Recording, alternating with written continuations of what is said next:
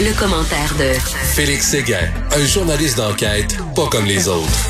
Alors Félix, on a appris que l'homme de 31 ans qui euh, aurait poignardé à mort une jeune femme avant de s'enlever la vie, il y a quoi, deux semaines, dans le Myland, était connu euh, par, par les travailleuses de la santé comme étant un client agressif. Oui, et dans le texte de mon excellente et gentille collègue Frédéric Giguère dans le journal de Montréal, on atteint deux objectifs ce matin. On dépeint cette euh, cette personne donc liée au commerce hein, de Saint-Viateur Bagel, on s'en rappellera et on en parlera un peu plus là plus la chronique avancera, mais aussi on est en train de démystifier un peu ce qui se serait peut-être produit dans cette nuit fatidique où une femme a perdu la vie. On apprend que euh, cet homme de 31 ans, ben euh, aurait commandé les services d'une escorte il y a près de trois semaines dans son appartement du Myland. Et on apprend également par la plume de Frédéric Giguère que c'est un client qui était connu par les travailleuses du sexe comme un client agressif. On a beaucoup parlé de Marilyn Lévesque au cours des dernières semaines. Mais voilà un autre client qui voulait s'en prendre aux femmes.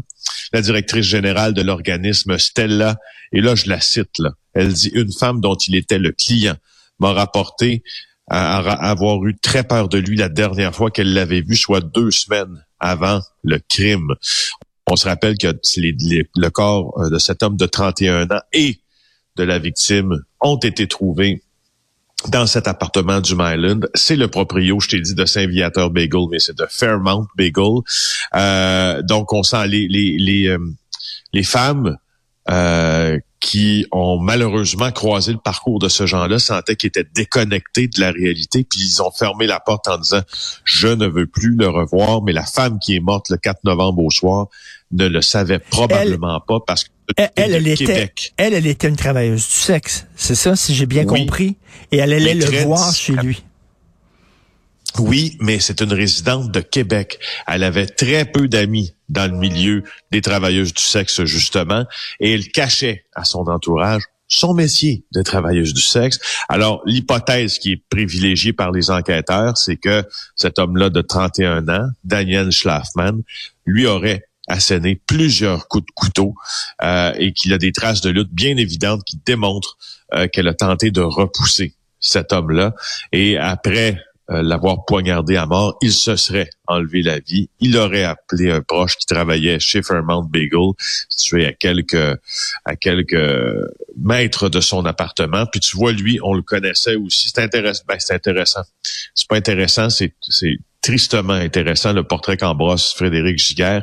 Il semble que Schlafman travaillait souvent une centaine d'heures par semaine. Comment faisait-il pour travailler 100 heures par semaine? Hein? Drogue, pilule, euh, pour ne pas dormir, pour maintenir ce rythme de vie-là, ce rythme effréné. Euh, ce qui nous amène à la conversation qu'on a déjà eue. Eh, eh oui. Il y a des jeunes hommes, il y a des jeunes femmes qui décident pour toutes sortes de raisons différentes de se prostituer. Euh, ça peut nous choquer, ça, ça peut bon nous bouleverser, sauf que c'est ça, c'est, il va toujours en avoir. Est-ce qu'on peut faire en sorte que ces gens-là pratiquent leur métier de façon sécuritaire? C'est important. Est-ce que, est-ce que ça, justement, et ça, on le redit, c'est la grande théorie de la réduction des méfaits. Est-ce qu'on légalise entièrement puis donne un lieu sécuritaire pour ces, à ces femmes-là pour, pour travailler? Euh, c'est la question qu'il faut se poser à chaque fois. C'est d'une tristesse euh, incroyable. Euh, là, tu veux nous parler de ce complotiste Mario Roy, qu'on, j'ai vu la photo là où il fait un beau finger au photographe, hein? Ah, ils s'en rendent jamais compte, hein, ces gens-là, que ben quand ils font des beaux fingers aux photographes, ils se méritent une place dans le journal, pas juste dans le nôtre, dans les autres aussi. Normalement, là, quelqu'un qui décide de se comporter comme un tout croche euh, devant des euh, caméras, ben il a le traitement d'un tout croche aussi. Alors, euh, Mario Roy était de retour au Palais de justice de Montréal. il a fait des doigts d'honneur aux journalistes. Qui est-il? C'est un leader du mouvement complotiste. Il a été arrêté pour méfait parce qu'il a bloqué, tu te rappelles des images, là, euh, du blocus du tunnel Louis-Polyte La Mhm. Fontaine là pendant quelques minutes, ben là, il faisait partie de, de ce groupe-là. Et puis là, c'est là que ça devient intéressant, ok? Parce que d'abord, il a été accusé donc de méfaits. Il avait obtenu sa libération sous caution parce qu'il possède, semble-t-il, un berger. Il voulait s'en occuper. Alors, le juge a accepté euh, de, de, le sortir de détention. Peut-être que le juge avait raison de le faire parce que tu vois, il s'est présenté au tribunal hier, donc dans le même dossier, parce que le juge accorde ces privilèges-là à un accusé euh, quand on croit qu'il va se représenter devant la justice. Si on croit qu'il va fuir, ce n'est pas accordé. Mais là, là, ce qui est assez fascinant, puis ma foi, complètement, euh, je je trouve que ça prend une dissociation avec le réel assez importante. Là, là, dans ce qu'il dans ce qu'il demande, là, Mario Roy, là, il demande, là, puis le juge pense que ça va prendre une vingtaine de jours pour faire ce procès-là à cause des demandes complètement délurées de Mario Roy. Il dit qu'il veut faire témoigner de ses contacts à Sûreté du Québec qui, lui, était au, cou- au courant du blocage. Je De toute évidence, là, pas sûr que Mario Roy va réussir à amener dans la boîte un policier de la Sûreté du Québec qui était au courant du grand complot, comprends-tu? Euh, un, roi, donc, est accusé par voie sommaire. C'est un peu moins grave faire par voie criminelle. Et là, il semble que ça, ça fait pas son affaire. Pourquoi? Je comprends pas, parce qu'il risque une peine plus légère par voie sommaire. Euh, alors, euh, là, donc, il ajoute une requête pour contester le choix de la couronne pour y aller par un mode de procès moins risqué qu'un procès devant jury. Je comprends pas. Il dit qu'il veut contester la légitimité de la couronne de porter des accusations. Il ajoute une demande d'exclusion de certains éléments de preuve. Il veut deux procès distincts pour chaque blocage du tunnel un autre pour que ses Ah. antécédents judiciaires soient retirés de la preuve. Écoute, écoute, écoute, ça va monopoliser des ressources dans le dossier. Il veut faire Mais- entendre 30 témoins. Il Ben, demande un huis clos donc. pour que... Richard, il demande un huis clos. je je m'excuse, je me suis étouffé tellement ça me met en temps.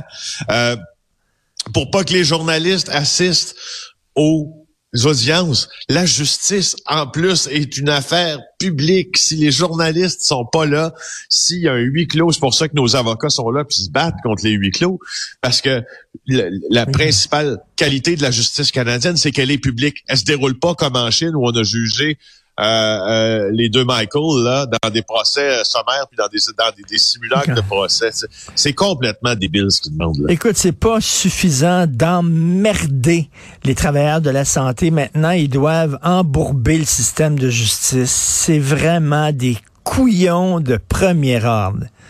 Vraiment pathétique.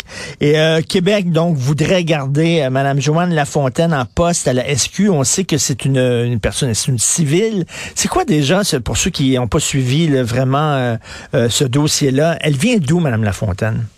Bon, euh, en fait, c'est- c'est c'est- c'est moi qui me suis trompé dans dans euh, les sujets que je t'ai envoyés. Je l'appelle toujours Joanne Lafontaine. Je sais pas pourquoi. Il y a comme une forme de, de- de- de dyslexie dans ma tête, mais c'est Joanne Beausoleil. Beausoleil, Alors, disons-le, Joanne Beausoleil. Qu'est-ce qui s'est passé avec Joanne Beausoleil? C'est que c'est elle qui a été nommée euh, directrice intérimaire de la Sûreté du Québec quand Martin Prudhomme a été suspendu. Joanne Beausoleil, c'est une comptable, c'est une civile.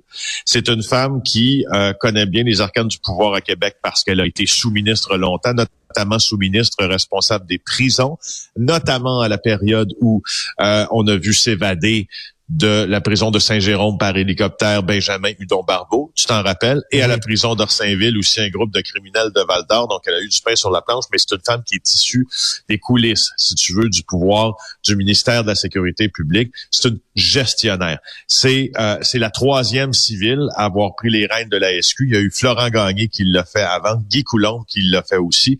Et là, elle avait été nommée par intérim le temps que, euh, que comme le projet de loi 1 de la, de la CAQ le veuille, nous euh, puissions procéder à une nomination deux tiers de l'Assemblée nationale. Mhm. Alors, il semble maintenant que le choix de la ministre est fait. Elle veut prolonger le mandat de Joanne Beausoleil comme directrice pour les sept prochaines années. Les partis d'opposition l'auraient rencontré hier, selon les informations recueillies par moi et mon gentil collègue et patron, Jean-Louis Fortin.